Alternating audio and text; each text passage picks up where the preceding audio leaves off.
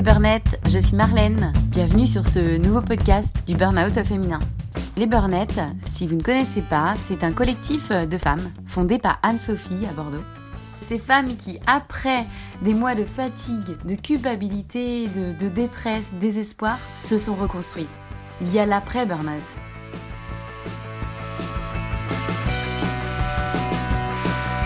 Juste un truc avant de lancer l'épisode. Si vous ne connaissez pas cet oiseau rare qu'est la burnette, bon, j'annonce la couleur. Avec nous, c'est sans filtre. Ça peut partir, exploser dans tous les sens. Il va y avoir de l'énergie sur les ondes. Un burn-out, c'est très violent. On se souvient tous, pour l'avoir vécu, de ce jour d'effondrement. Ce jour où le corps a dit stop. Le corps lâche. j'ai fait la connaissance de Sylvie à un événement organisé par les Burnettes. Je l'apprécie beaucoup, elle respire l'optimisme. Avant d'être à l'écoute et d'aider les femmes victimes de burn-out au sein de l'association Elle Burn, Sylvie était plutôt à l'écoute euh, des escarpins, tenues branchées, pour les défilés. Oui, parce que dans une autre vie, Sylvie était styliste modéliste. Elle est devenue ensuite professeure dans une grande école internationale de mode. Cette école, Sylvie la considère un peu comme sa famille. Elle y a étudié, ses filles y ont étudié, elle y a été professeure. Et un jour, son big boss lui propose le poste de directrice à Bordeaux. Waouh Moi, simple professeur, de prendre la direction et de manager une équipe à Bordeaux? Elle y voyait là un accomplissement professionnel euh, énorme. Alors ni une ni deux, elle laisse son mari et ses filles en région parisienne et s'installe dans un petit appartement le Graal pour cette femme euh, si dynamique et, si performante au parcours jalonné par la mode. Elle nous raconte.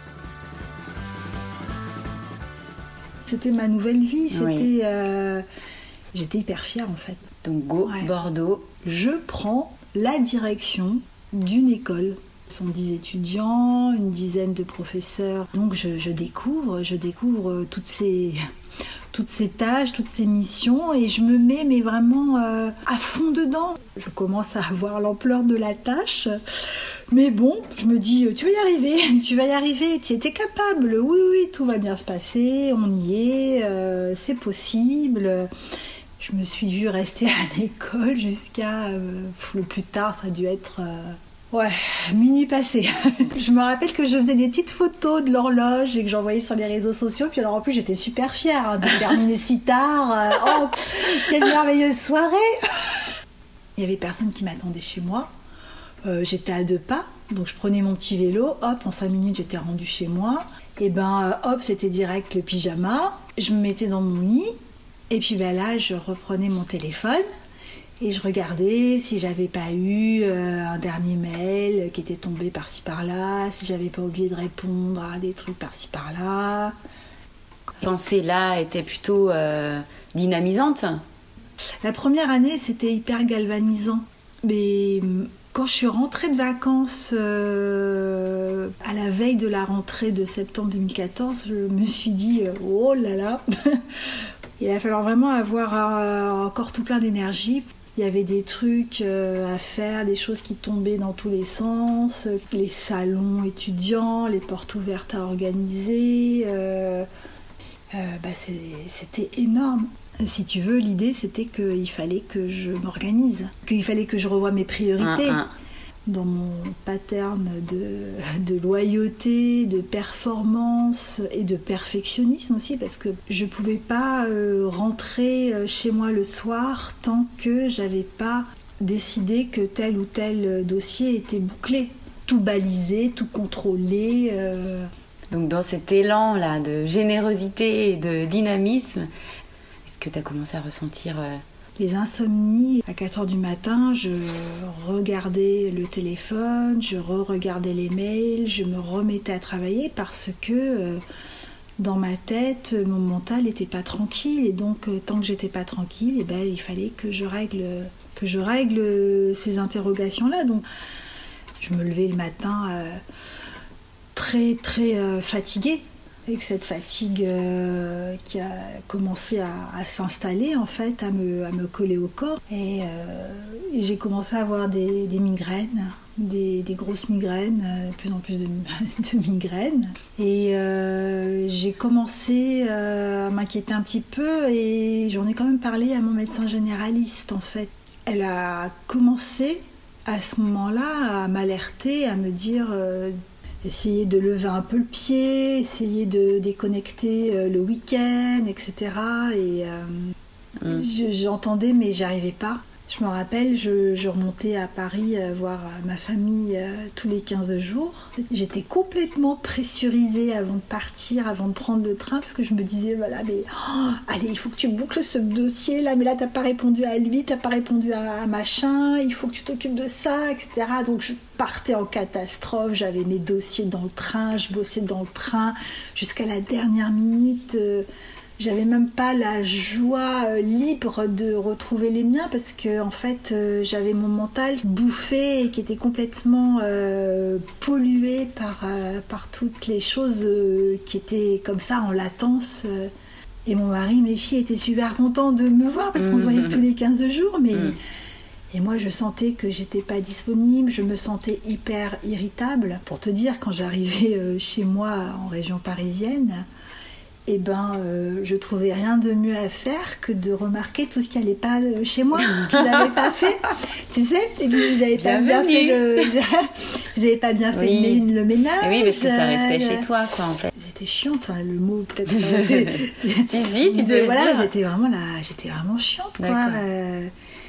Et puis en douce, euh, j'allais aux toilettes pour vérifier mes mails, euh, ah tu vois. Voilà, donc j'étais pas, j'étais pas confortable. Je partais pour retrouver les miens. Ça devait être un moment de plaisir, de bonheur, et euh, c'était eux, à la limite, qui n'étaient mm. pas capables de comprendre que. que j'avais des responsabilités, que j'avais des, des, choses à penser plus importantes que leur petite existence à eux. quoi. C'était un truc de, quand j'y repense maintenant, c'est ça me serre le cœur, mais voilà quoi, c'est comme ça, c'était avant. Tu racontais ce que tu vivais avec euh, ton mari ou tes amis? Je voulais pas faire euh, tête basse, je voulais pas montrer de signes de faiblesse. Euh, non, non, je, montrais que c'était dur, mais que, mais que, mais que j'y allais, j'y arrivais et que je, je me battais quoi. En fait, c'était ça. C'est incroyable parce que j'ai l'impression que tu parles d'une autre Sylvie. Ah. Oui, hmm. c'est très flagrant. C'est vrai. Il y a vraiment une vie avant et une, Sylvie d'après, oui, hmm. j'imagine. Bien sûr que je, comprends ce que tu peux, ce que tu peux ressentir parce que euh, oui, je, sens qu'aujourd'hui je suis, je suis plus la même. J'ai commencé à, à sentir que j'avais des problèmes de, mémoire. C'était horrible parce que euh, ben, là, en fait, euh, je, perdais pied. J'ai commencé à avoir une baisse d'estime de moi. Euh, mon cerveau ben, tournait au ralenti, que je ne maîtrisais plus mon fonctionnement. Mais ma pauvre fille, t'es pas légitime dans ton rôle de directrice.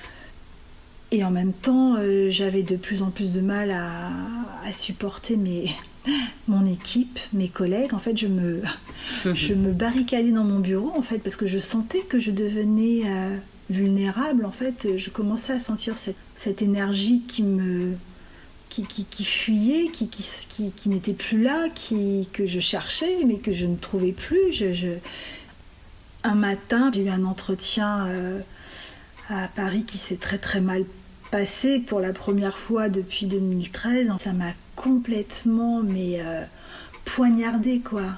Quand je suis redescendue de Paris, j'ai pris le train, je me suis assise dans le train et puis là j'ai senti mon nez, ma gorge, mais qui d'un coup qui ont commencé à, me brûler, c'était horrible. Et je me suis dit, mais qu'est-ce qui se passe là? J'ai une, mm. une rhinopharyngite euh, de l'extrême euh, qui m'arrive.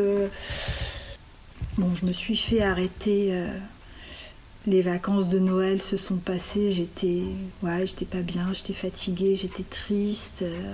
Quand j'ai repris le travail en janvier, J'y arrivais pas, je, je, reprenais les dossiers, euh, je comprenais plus rien à mes dossiers. Je... Et puis un matin, une semaine après avoir repris, et quand j'ai posé le pied par terre, en fait, euh, j'ai été prise, mais de, de vertige comme je n'avais jamais eu avant. Quoi. Je, je, voyais plus où j'étais, quoi. En fait, ça tournait, ça tournait, ça tournait. Et, ça continuait à tourner. En fait, ça ne s'arrêtait pas. Mais j'ai quand même pris ma voiture et j'ai quand même, quand même été bossée. Tu y es retournée J'y suis allée parce qu'il parce qu'il fallait. Bah il fallait, il fallait. L'eau, quoi. Bah non, j'avais la tête qui tournait. J'étais. Euh, je me tiens limite euh, au mur. Euh, je marche tout doucement.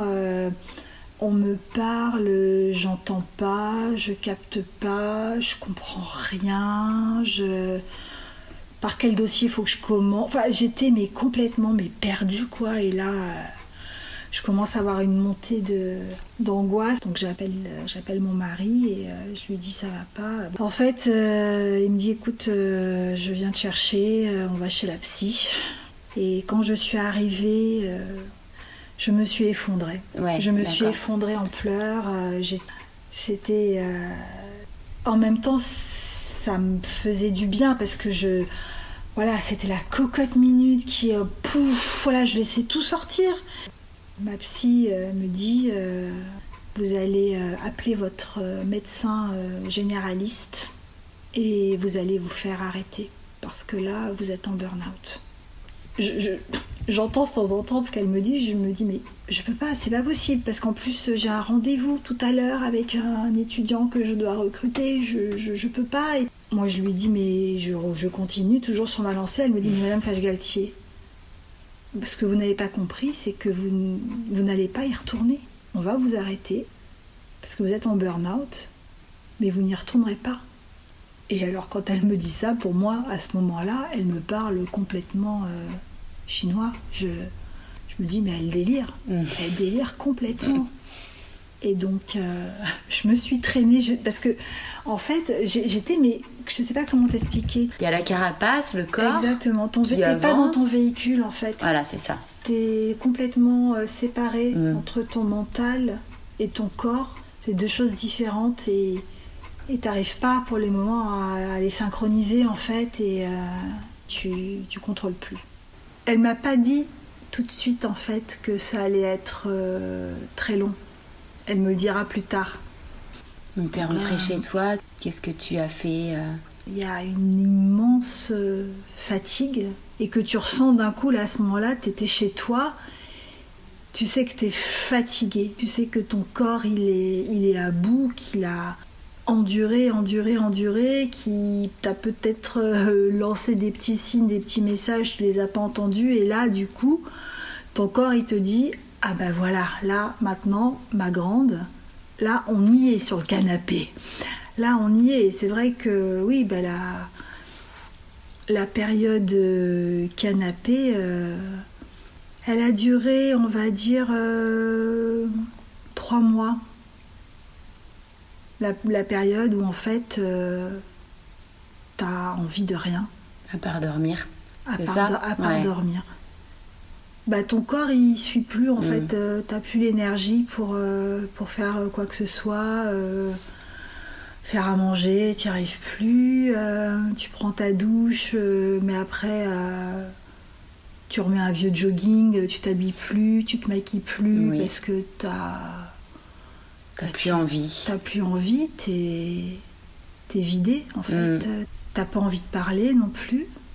T'as pas forcément envie euh, d'expliquer aux autres euh, ce qui t'arrive. Mm. Parce que le, peu de fois où tu t'es risqué euh, à le faire, en fait, la plupart du temps, les personnes ne comprennent pas. Je crois que les personne peut soupçonner en fait dans quel état de, de lassitude euh, extrême on se trouve en fait euh, est complètement euh, perdu en fait. On est noyé déjà dans un premier temps ouais dans la culpabilité. Le, ouais, tu vois, ça, ça, me fait, ça me fait réfléchir. Là, ça me, ça m'émeut en même temps parce que tu vois, je repense à cette culpabilité que, très forte. Au début, au début, c'est ça, c'est ce sentiment que t'es aussi pas légitime dans, dans, cet état d'épuisement et de, du fait qu'on t'ait accordé un temps pour te reposer et te réparer. Bah là, t'es pas légitime non plus. Il y a pire que moi, euh, secoue-toi. Secoue-toi, allez, c'est bon. Euh. Sauf que ça revient pas si vite. Ça revient pas l'histoire de quelques nuits euh, douces et. Ça revient pas si vite parce que en fait, euh, j'ai appris plus tard que euh, on a des altérations au niveau des neurones. C'est pas une simple fatigue passagère, c'est que véritablement, en fait, il se passe quelque chose d'un point de vue neuronal, neurologique. Hmm. Tu vois, c'est-à-dire que bah, dans le cerveau, l'influence extrême de ce cortisol que le corps envoie pour justement lutter contre le stress. Ce cortisol, en fait, il va venir euh, endommager euh, les synapses, nos synapses qui permettent en fait euh, le voyage de nos neurotransmetteurs. Mmh. Et c'est pour ça qu'on a des problèmes de mémoire, de réflexion, d'anticipation, de le mot burn-out, il n'est pas là par hasard. En fait, il est vraiment significatif d'un syndrome qui, est présent au niveau, de, au niveau du cerveau. Eh bien, ces synapses, elles vont mettre un temps euh, énorme à se régénérer, à se réparer. Voilà, ça prend énormément de temps, alors plus ou moins en fonction de pendant combien de temps on a subi euh, cette douche de cortisol fonction de peut-être de l'âge aussi. Euh, notre corps est plus ou moins euh, apte à se reconstruire après tout ça. Mais c'est très long. Et en fait, ce sentiment d'être devenu un peu, euh, un peu neuneux, en fait, on a l'impression d'être un peu neuneux, mm, même mm. quand on est avec les autres, on n'arrive pas trop à, à discuter, à être dans la pertinence euh, des de perd euh, le fil de raisonnement. On a même des fois limite la flemme de parler ou de. Enfin bon, c'est. On a même aussi parfois des, problèmes d'audition, parce que ça, ça va aussi jusque-là. Notre cerveau n'est plus capable de mettre euh, certains sons en sourdine. Donc, on a de véritables altérations cognitives. On ne sait pas. Et c'est ça qui. Je pense que la prévention elle est là avant tout, c'est de savoir que véritablement il se passe quelque chose dans le corps. C'est dangereux. C'est dangereux. Mais oui, au, Japon, il y a même ce qu'on appelle les karoshi, c'est-à-dire que ce stress, ce cortisol, d'un coup, il provoque des AVC, des arrêts cardiaques. Oui, mais oui, ça ne me surprend pas. Tu vois? Et le stress, euh, c'est une espèce de truc acide qui va brûler euh, tout un tas de fonctions dans notre corps, mais on n'a pas idée à quel point. Hmm. Et alors tu vois, quand on parlait de la période où on est sur le canapé, où on peut plus bouger, où on peut... En fait, ce qui se passe là aussi, c'est que comme ton corps a envoyé euh, ce cortisol qui normalement est l'hormone qui nous permet de mettre le pied par terre le matin et puis d'avancer, de... et ben là, du jour au lendemain, eh ben, il n'y a plus de cortisol. Parce qu'il en a tellement euh, donné, il a tellement inondé le corps. H24. Mm, mm. Et ben d'un coup, il n'y a plus de réserve de cortisol dans le corps. Et pouf, on peut plus rien faire. Il n'y a plus d'énergie. Énergie zéro. On mm, est cramé. Exactement. Bon, bah, tout s'explique là. Hein. C'est terrible. Toi, donc la période canap, comme tu disais, ben, comment ça s'est passé? T'as repris goût euh, De quelle manière au bout de trois mois là? Qu'est-ce hmm. qui a fait que Je crois que tout a démarré, a redémarré du moins, euh, le jour où j'ai vu cette euh, annonce pour une conférence euh, sur euh, le thème du bonheur. En fait, c'est quelqu'un qui a interviewé un nombre incroyable de personnes en leur posant cette question Et pour vous, le bonheur, c'est quoi? D'accord. C'est Julien Perron. Je suis allée à cette conférence et cette conférence, elle m'a, mais elle m'a traversée parce que il y a eu des témoignages de gens justement, qui donnaient leur propre définition de qu'est-ce que c'est le bonheur.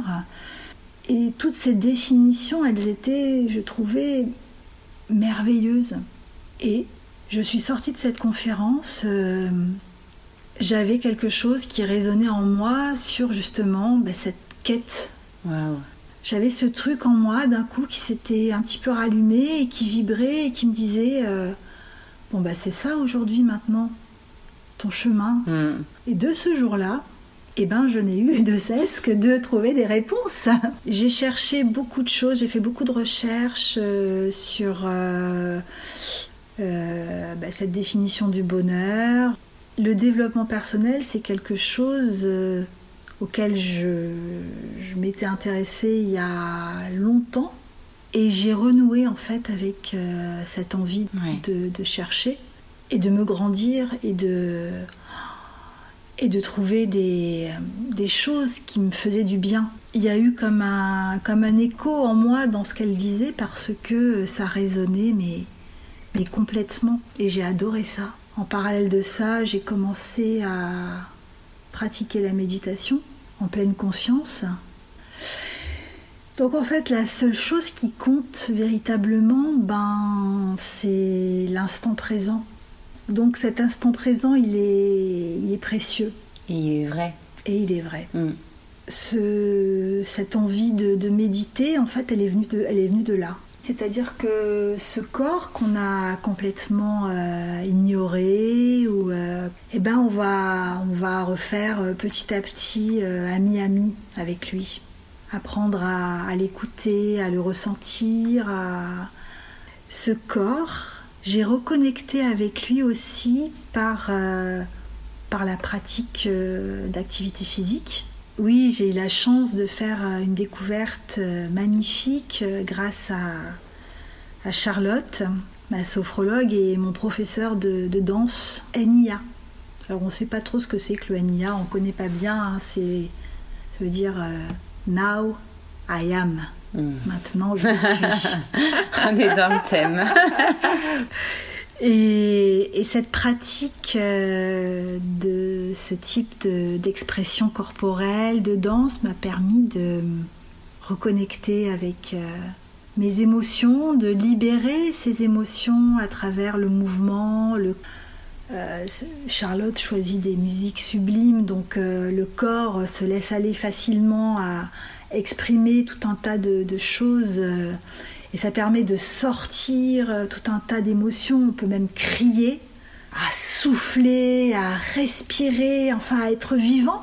Et ce cours de Enya, pour moi, il a été euh, salvateur, essentiel. Et merci, merci Charlotte. Et merci aussi toutes les personnes, les belles personnes que j'ai rencontrées aussi c'est des cadeaux, ces petites choses. En fait, c'est des découvertes et en même temps, c'est des petits cadeaux pour se reconstruire euh, correctement et bien se reconstruire. C'est d'arriver à identifier quelles sont les choses, euh, les choses qui nous font du bien, en fait, les choses euh, qui nous font vibrer, les choses qui nous remplissent de joie, les choses qui nous mettent des, petites étoiles dans les yeux. Et, et voilà, c'est tout ça, en fait, c'est s'écouter. Les réponses sont là.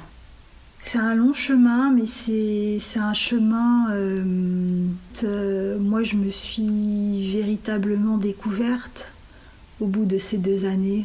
Je suis allée fouiller euh, dans les profondeurs de, de mon âme, dans, la, dans mon enfance, dans mon éducation, le, ce que j'ai vécu, tout ça, je l'ai je l'ai bien compris, je l'ai bien analysé et ça m'a véritablement aidé. Mais en plus de ça, j'ai expérimenté des choses qui m'ont ouais, qui m'ont transformé ou qui m'ont ramené à moi peut-être plus, tu vois, parce qu'en fait, euh, j'ai vraiment identifié mes valeurs, parce que la question, elle est là aussi à un moment donné dans ta vie, c'est de te demander, mais euh, tu es qui toi? Reconnecter à des choses qui avaient qui ont dû passer par là à un moment donné, qu'on a oublié, qu'on a mis de côté. C'est ça. C'est ce que tu voudrais passer comme message aux Burnett Oui, vraiment. si tu les connais bien, les Burnett. Ouais, je les On va en parler après. ouais, ouais, mais, euh, mais la pensée positive euh, est, mon ami. Alors ça veut pas dire euh, nier tout ce qui est négatif et pas voir le négatif, c'est pas ça du tout. Non, on n'est pas chez les bisounours. on n'est pas chez les mais c'est c'est accueillir en fait, accueillir avec gratitude ce qui se passe, ce qui est autour de soi en fait, parce que parce que c'est ça, c'est la vie et que en fait notre monde extérieur il est ce qu'on est au fond de nous quoi. Et donc euh, voilà. Merci. et euh, bon les Burnett alors ah, oui, Tu les as rencontrés quand? Une longue histoire. Ouais, c'est incroyable cette histoire de, de Burnett parce que je me revois très bien le jour où j'ai rencontré euh, Anne-Sophie, la présidente de l'association. Euh, près la projection d'un film qui s'appelle La mécanique du burn-out à ah l'Utopia. Il est présent sur les réseaux sociaux, sur YouTube. Et suite à cette projection en présence de la réalisatrice, j'ai découvert euh, Anne-Sophie et qui euh, exprimait son envie de, de, monter une association, de faire quelque chose justement pour les femmes victimes de burn-out parce que ben il n'y avait rien à ce moment-là pour aider dans cette, euh, dans cette épreuve. Et on a échangé et le courant est passé tout de suite en fait. Voilà, j'ai eu envie de, de, l'accompagner, de lui proposer mon accompagnement. Elle l'a accepté et j'en suis reconnaissante parce que euh, bah, depuis, euh, depuis un an, en fait, il s'est passé tellement de choses avec les Burnett. donc, T'es embarqué là-dedans, quoi. Ouais. Dès le départ, en fait. Un appel. Go, quoi. ouais. Et puis euh, j'avais, j'avais vraiment ce, besoin, cette envie de, d'aider, de, tendre la main parce que je venais de traverser euh, tout ça et, et je, voilà, j'avais cette envie de, donner un peu d'espoir mm. aux personnes dans cette situation. Et donc on a commencé à faire euh, des, des, ateliers, groupes de parole au bureau des possibles, euh, des ateliers goûtés pour faire découvrir euh, des thérapeutes, euh, des activités qui peuvent faire du bien. On a eu aussi une, psychologue qui est venue nous parler du burn-out, mmh. faire des séances d'art-thérapie. Enfin, on a, c'est vraiment mmh. l'idée, c'est de, se faire du bien avec des petits gâteaux. Et puis ensuite, on a, on a commencé aussi à faire des after no work. On a rencontré de, plus en plus de personnes en fait. On a une liste de plus de, 100 personnes. De femmes victimes de burn-out, tu veux dire Ouais, en un an. Sur Bordeaux D'accord. Il y en a bien plus que ça, mais qui ne, qui ne connaissent pas l'existence des burn-out. J'essaye de, de prodiguer quelques conseils, quelques, voilà, de, de, soulager, de, de, réconforter euh, les personnes mm. euh, qui appellent lorsqu'elles sont euh, en burn-out, pré-burn-out, post-burn-out, tu vois. Euh. Aujourd'hui, euh, j'ai l'impression que je, peux leur donner les, petites choses, les petits outils, les petites pistes à, Mais oui, bien sûr. à explorer. Euh, je, tu l'as vécu, donc. Je l'ai vécu, je l'ai traversé, j'ai expérimenté tellement de, de, choses et j'ai tellement réfléchi à tout ça et. C'est extrêmement symbolique parce qu'en fait, tu disais tout à l'heure, tu t'es nourri de tous euh, ces sujets-là euh, mm. euh, liés au bonheur, à la quête de sens, etc. Et en fait, là, aujourd'hui, tu transmets. En tout cas, on fait de belles rencontres. Ouais. Hein, Marlène Oui, oui. Et on avance. Là, comment t'envisages ton demain? Eh Parce que tu as quitté ton, job. plus... Parce que j'étais plus capable d'une part, et puis c'était plus dans mes valeurs, donc voilà, j'ai été licenciée. En fait, bah, j'ai accueilli mon inscription à Pôle emploi en cette toute fin d'année pour euh, trouver en fait euh, ma voie professionnelle. Je vais me faire accompagner par euh, une association qui s'appelle Avarap. Mhm. J'y vais confiante. Je me dis, je trouverai ma solution. J'accueille et je fais confiance et et puis à côté de ça, ben, je vais continuer à, m'occuper de, nos petites burnettes. Je sens qu'il y a encore euh, des fragilités. Je vais essayer de, de garder cette, cette pensée positive. Et c'est vraiment de ça dont je me nourris euh, aujourd'hui pour, euh, pour avancer vers demain. Merci. Euh, moi, je me dis souvent dans ma tête, euh, it's okay, tout a sa raison d'être, tout est parfait. Ouais, super. C'est ok. C'est ok. Merci Marlène, merci beaucoup. Je vous propose, si vous avez aimé, de nous laisser votre avis, à partager ce podcast tout autour de vous, pour nous aider, nous les burnettes, à lever le tabou sur la question du burn-out. C'est de cette manière-là que nous ferons changer les choses. Pour en savoir davantage sur l'action et les événements de l'association Alburn, connaître la communauté des burnettes, rendez-vous sur les réseaux. À bientôt!